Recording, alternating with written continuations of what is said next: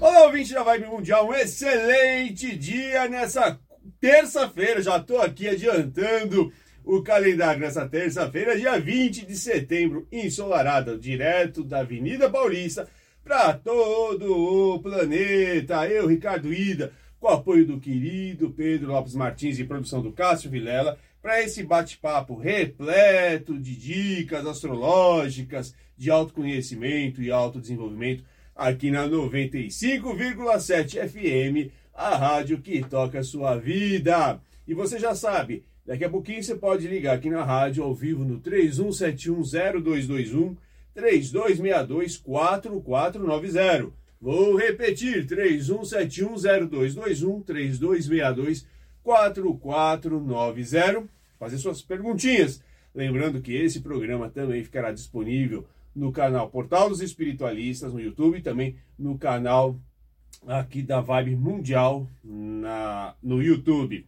E hoje, Lua, hoje o dia começa com a Lua Minguante em Câncer, depois segue para Lua Minguante em Leão, Mercúrio segue retrógrado, com a Lua fazendo oposição a Plutão nessa manhã, a Lua fazendo uns bom, bom aspecto com o Sol também nessa manhã e a Lua no final do dia, a partir das 21 e 1, fazendo bons aspectos com Mercúrio. Isso significa que no decorrer do dia você precisa equilibrar e ter mais consciência das suas emoções e não deixar que as mágoas passadas atrapalhem o seu presente. Também a Vênus, como a gente já falou ontem, fazendo um excelente aspecto com o planeta Urano. Um momento aí de você reinventar as suas relações. Lembrando que também boas surpresas podem ocorrer. E eu estou aqui hoje com um dos grandes nomes da astrologia do país, o Guilherme Salviano. Tudo bom, Guilherme? Tudo bem, Ricardo. Prazer falar com você, com seus ouvintes. Uma honra trocar essa ideia astrológica aí com todos vocês. Que bacana. O Guilherme, ele é astrólogo há 30 anos, formado pela GEA. Ele dá aula na Regulus, que é uma das escolas grandes tradicionais aqui do país em astrologia. É também dá aulas particulares de astrologia e dá consultas presenciais e online para o mundo inteiro. E eu começo, né? O Guilherme é um, é um, é um, é um, é um influenciador astrológico que eu acompanho bastante, gosto muito das ponderações que ele faz, sempre muito didáticas e também algumas vezes aí com toque de humor muito, muito, muito é, inteligente. E, eu, e, e, antes de falar né, sobre o tema de hoje, que é os ciclos astrológicos na infância e na adolescência, que vai ajudar bastante os nossos pais e vovós, avós aí a, a entender como é que tá, o que está acontecendo com a moçada, queria começar aí com uma provocação que ele fez essa semana, que a gente fala, os astrólogos falam todo o tempo, e, e volta e meia sai essa, é, essas tretas, essas confusões, tiro bomba, porque dá umas controvérsias, mas palavras de Guilherme são palavras escritas em pedra. Guilherme, é seguinte, muita gente começa com essa história de quando vai fazer aniversário, vai consultar o astrólogo, né? E quer fazer a sua revolução solar. E a gente lembra que a revolução solar é uma das técnicas que você vai fazer de previsão, não é a única, né? E, e, e aí fala assim, não, eu vou fazer o astrólogo para saber onde é que eu vou passar meu aniversário para melhorar o meu ano é, e aí enfia os pés pelas mãos, primeiro que gasta às vezes verdadeiras fortunas, porque o astrólogo, né, a pessoa com que ela passou lá a consulta manda ela, não, você tem que estar às 2 horas e 47 minutos no meio do Oceano Índico para que o seu ano seja melhor, então você tem que ir para o Himalaia e a pessoa, enfim, já começa o ano no estresse. Eu queria que você desse aí uma, uma, uma, uma, uma resposta, uma explicação para os nossos ouvintes. Bem, é, a gente tem uma frequência de fazer consultas periódicas para as pessoas, né? E normalmente retornos em si. Existe um, uma curiosidade em buscar saber sobre o período anual, né? O momento.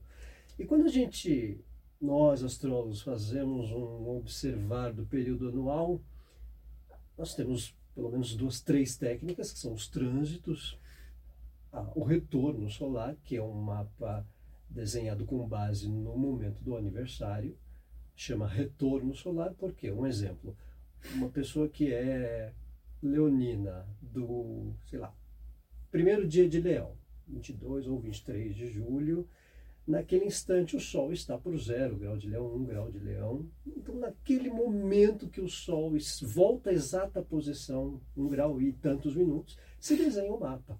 Esse é um mapa, é, digamos, complementar, é uma espécie de um sustage alimentar astrológico.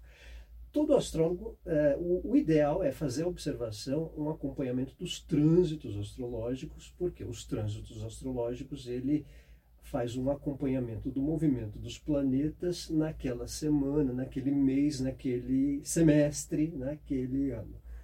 O retorno solar, ou a revolução, ela é baseada apenas naquele é, momento de aniversário, mas ela dá um panorama do ciclo anual. Tá? Então, o que ocorre? Existe um certo exagero, ou mesmo uma espécie de é, não, não habilidade de muitos astrólogos pelo fato de considerar apenas a revolução solar. E é claro que você não pode deixar de observar e acompanhar os trânsitos. Eu fiz um paralelo em relação ao próprio Uber você vai pedir um, um aplicativo, um, um, Uber, na hora que você entra no carro, aparece lá, ah, para você chegar em determinado local que você vai, tá lá, 47 minutos, né? Mas aí acontece um acidente, chove, como choveu hoje quando estava vindo para cá, aqueles 47 minutos viram uma hora e meia, né? Então, essa, essa variação, elas são chamados trânsitos astrológicos.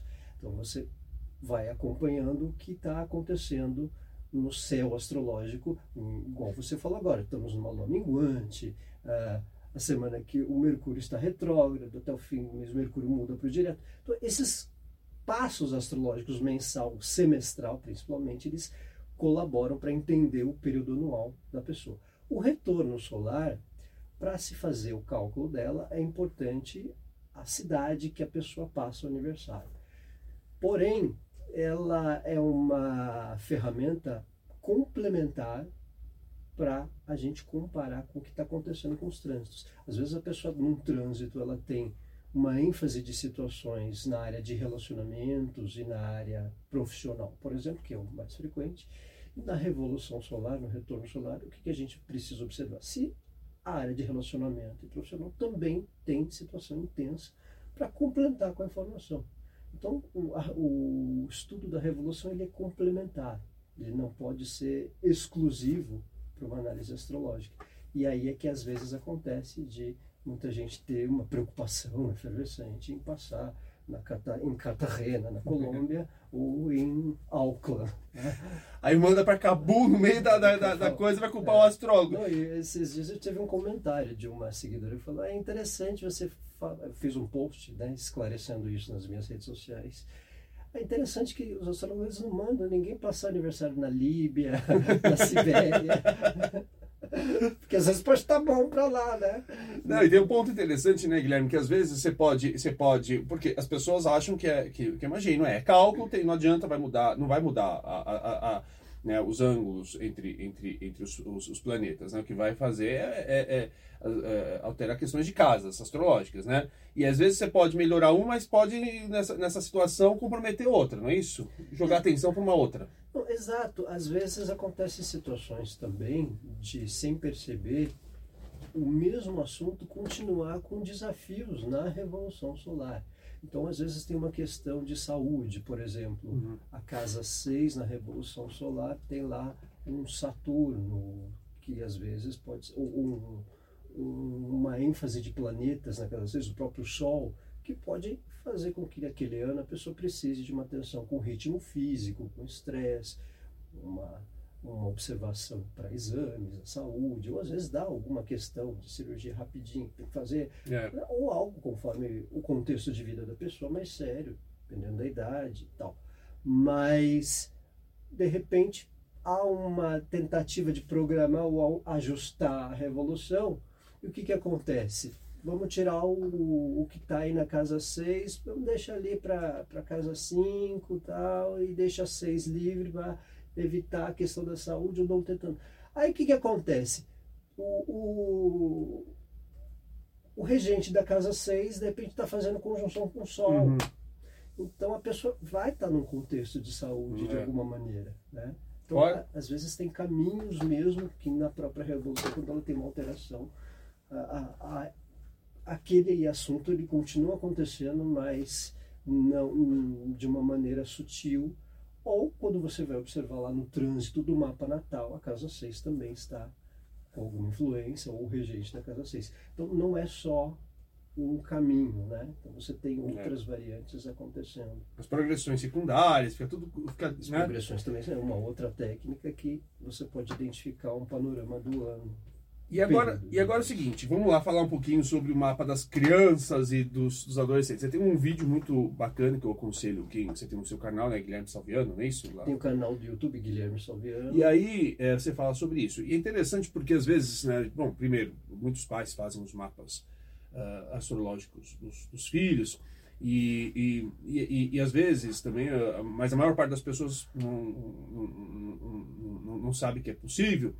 E também tem, tem, um dado interessante que, vou dar um exemplo. Né? Ah, não, porque a, fica todo mundo com medo do, do, retorno, do retorno de Saturno, né? Torno, lá dos 28, 20, 29 anos, dependendo.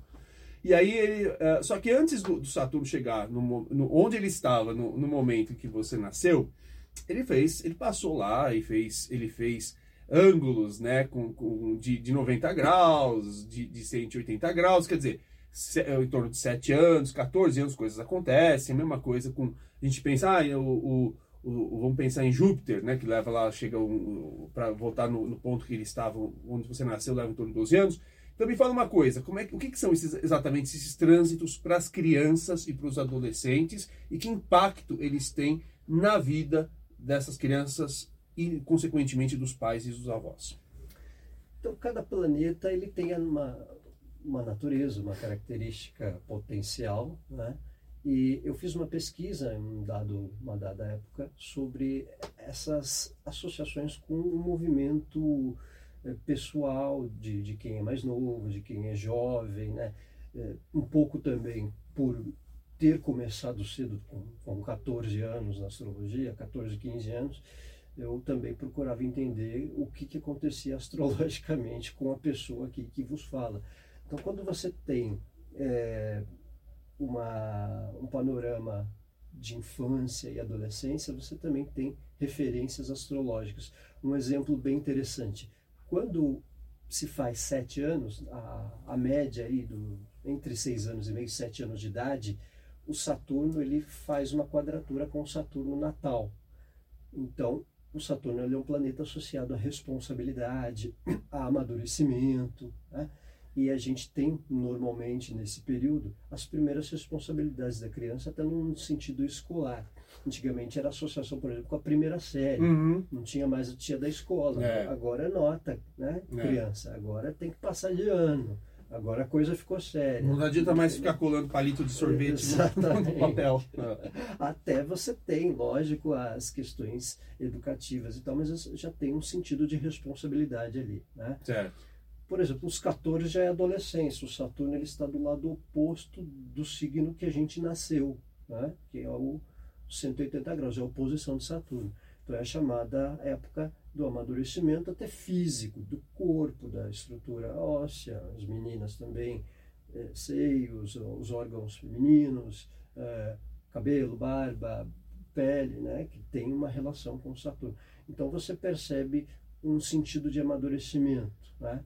É, Júpiter, por exemplo, ele já tem um fator de expansão, que de 12 em 12 anos ele tem um ciclo, ou seja, ele volta ao signo que a gente nasce. Então, com 12 já tem também uma etapa de transição, de adolescência, de questão educacional. Né?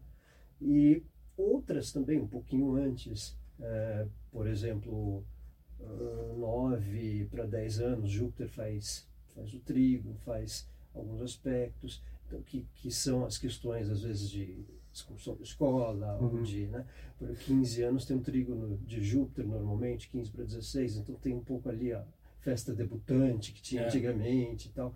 Tem uma coisa da, do idealismo, né, do adolescente e tal. Então, você percebe, através de alguns ciclos astrológicos, é, situações recorrentes uh, muito frequentes, né? tanto na infância como na adolescência, que acaba sendo um parâmetro interessante, um, um cronograma astrológico que você pode, os pais mesmo adolescentes podem acompanhar né, o, o transcorrer da, dos acontecimentos e as referências, né? desde questões esportivas, desde os ídolos e tal, você perceber que através dos ciclos astrológicos dá certos estágios né? De transição, né? 12 anos, por exemplo, é o retorno de Júpiter. Ele vai acontecer normalmente depois aos 24. Então, 24 normalmente é um ciclo que muita gente termina um, um nível superior, então uhum. pode até estar tá começando uma outra que não curtiu antes, é. né? numa, numa fase mais jovem. Então, tem um upgrade também jupiteriano aí, né? O pula do, do estudo para o profissional, claro que vai de acordo com cada mapa, mas é, esses ciclos eles são importantes para você ter um cronograma do desenvolvimento infanto-adolescente. É engraçado porque também, é, é, além disso, tem tem um ciclo que eu acho um, um, muito interessante, que muita gente eh, passa, não é que passa batido, as pessoas vivem isso, mas às vezes elas não percebem, que é quando também o... E eu sei porque eu tenho um, um monte de, de gente ao redor, eu já passei por isso, há uns anos atrás, quando o Urano faz o trânsito em oposição ao seu Urano né, natal. Aí dá louca, né? Você, assim, você, quer, você quer dar, você quer realmente, você, você, você quer falar, não, tô, tô, preso na minha vida, preciso dar um jeito em alguma, alguma, algumas áreas específicas. Aí o povo quer, de repente, quer, quer largar cargo, às vezes que já está numa época gerencial, um, um, um aspecto aí importante dentro da carreira, vai falar agora eu vou virar massagista, vou virar padeiro, ou, ou, então no casamento, dá um, dá um, um ciricutico, aí coitado, da, fica, né? E aí, como é que, conta um pouquinho também pro povo que está aí nos seus 42, 43 anos. É, 42, 43 tem a oposição de Urano, né? É, para quem é leigo, um, só para dar uma ideia. Urano ele é um planeta dos mais distantes, é o primeiro que a gente não vê a olho nu, por aí já tem um padrão diferente. É como é. se ele dissesse para os terráqueos, galera, quase comigo é só no telescópio, olho nu é até esse dos anéis aí, o Saturno. Então, quando Urano faz essa. Uh, chega aos 42, ele está na metade do caminho do ciclo dele. Né? Então, uma pessoa normalmente tem que tenha a Urano agora em. Urano está por touro nesse momento. Então, quem está com 41, 42 tem Urano em escorpião. Então, a oposição do Urano. Né? Então é um, uma certa quebra de padrão em ritmo de questão de vida, em uma certa carta de alforria com algum padrão que a pessoa vive, né? seja em relacionamento, seja em vida profissional, por exemplo. Às vezes ela sai de uma empresa que ela está há anos lá naquele padrão e sai daquela zona de conforto. Urano ele chama meio que para dançar. Ó, uhum. vem para a pista agora porque valsinha já passou, né? Então tem um fator aí de quebrar um paradoxo. 43, 44 também é, é, Saturno faz uma oposição quando a gente nasce. A gente tem oposição de Saturno semelhante aos 14 anos. Eu gosto de dar um pouco um exemplo. Quando o Caetano Veloso conheceu a Paula Lavigne, eles meio que oficializaram, ela estava na oposição de Saturno, uhum. aos 14. Só que ele estava aos 43, 44. Então, de alguma maneira, ambos viviam uma oposição, uma um desafio de responsabilidade, de transição, mas cada um numa época diferente de vida, de idade. Né? Então, 43, 44 também tem uma oposição de Saturno, que é um período de transição de responsabilidades ou até de um cronograma diferente de vida. Né? Saturno é associado ao tempo, a limite, a, é, o time do que se vive, então você pode também reconfigurar a rota de objetivos ou concluir algo também. Né? É, e é interessante quando você coloca isso, e, e, e volta e meia também aqui na rádio a gente tem que conversar com os ouvintes, que quando a gente fala desses trânsitos, né, desses ciclos planetários, às vezes as pessoas uh, ficam uh, apavoradas, né? Falam, ah, então eu tô de Saturno, agora com 56 também vai, então eu entrando, e agora que eu faço? Tem um dado interessante que é o seguinte, que, que a gente sempre repete, a astrologia não é fatalista, é determinista. E quando você aprendeu, se você, se, se você no caso do Saturno, você, você sabe que, a importância da responsabilidade, você sabe a, a, importância de uma disciplina, de ter lá um certo pragmatismo, saber planejar as coisas, enfim, de agir de uma, de uma forma de, com, com retidão, você pode, você passa por esses, por esses, por esses trânsitos de uma maneira muito mais tranquila, né, do que aquela pessoa que não tem consciência e às vezes é, é muito engraçado, porque a pessoa fala, nossa, não tive, passei pelo segundo retorno, então passei até pelo primeiro, e realmente eu não tive nenhum, não foi aquela coisa absurda que deveria ter sido. Muito possivelmente por conta de uma maturidade que, mesmo a pessoa desconhecendo os ciclos, ela aprendeu a desenvolver na vida, não é isso? Sim, também. E tem uma curiosidade também que existe uma fama do retorno de Saturno pelo fato dos 28, 29 anos, mas 29 anos também é a oposição de Júpiter. Então, às vezes, a pessoa, de repente, nem sente tanto os, o retorno de Saturno, ou vai perceber um pouco depois alguma consequência, mas está vivendo uma questão ali do Júpiter que está do lado oposto. Às vezes tem outros ciclos também naquele instante. Tá? E claro, isso que você colocou, quando, quando existe uma consciência, uma percepção de, algumas, de alguns fatores, é como um upgrade porque um retorno é um novo ciclo, do mesmo modo que é uma lua nova. Uma lua nova é Sol e Lua no mesmo signo a cada 28, 29 dias. Um retorno de Saturno é, é uma volta a 29 anos. É. Então é um ciclo diferente que às vezes também é um ponto de partida novo, que de alguma forma também pode trazer alguma questão de conclusão, de recompensa, né? não necessariamente um fator de drama ou de, de estafa ou de sobrecarga. Né? Você sabe que a gente convidou, a gente só convida aqui os, os tops, né? Você, o, o, o Robson, a Titi tá vindo, o, o, o Gregório. E, e, a gente não fala, a gente não entra em questões políticas, mas a gente entra em questões de, do, do, Brasil como um todo. E agora, no dia 25, tem a Lua Nova em Libra, quer dizer, e que vai meio que dá um pouquinho do tom de um, de um mapa que já, do Brasil que já está realmente tenso, né? Nos últimos, a gente não precisa nem ser astrólogo para observar isso. Mas o que, que você acha? Como é que você enxerga essa essa essa lua nova em Libra que tem um certo o que de mais ponderação, né? Pra, pra, nesse período que a gente vai, vai passar aí essas eleições. É uma lua nova libriana, né? E agora aí na de quinta para sexta a gente tem uma conjunção Sol-Mercúrio, zero grau de Libra também, que chamo, quando o Mercúrio está retrógrado, ele faz uma conjunção chamada interior, interna, né? É, ele fica no meio da Terra e do Sol. Né? Isso é um ciclo também novo, é uma tendência novo. Então, para quem acompanha a astrologia, o mapa olhar o zero grau de Libra, onde ele acontece, é interessante para algum é, upgrade, transição. Então, Lua Nova em Libra, um retrógrado de Libra para Virgem também acontecendo. É um tempo de exercício do, da compreensão das diferenças. Porque Perfeito. Libra tem muito essa é, visão do enxergar o lado do outro. Né? A gente vai estar tá bastante vivendo isso com uns com mais frescor, outros com mais ponderação. Então, de todo modo, o cenário é esse: é uma, um alerta de exercício para compreender o ponto de vista alheio, qualquer que ele seja, e lidar, né? e respeitar. E claro, Libra também é um signo que tem um contexto da ponderação, do equilíbrio. Então, muito provavelmente, questões coletivas, leis, vai ter aí um senso de supervisão para quem passar de repente dos limites, né? Então, tem um pouco essa, essa condição, mas o chamariz principal da história é o, a compreensão do, do lado oposto e o, o exercício da tolerância e da diplomacia. Né?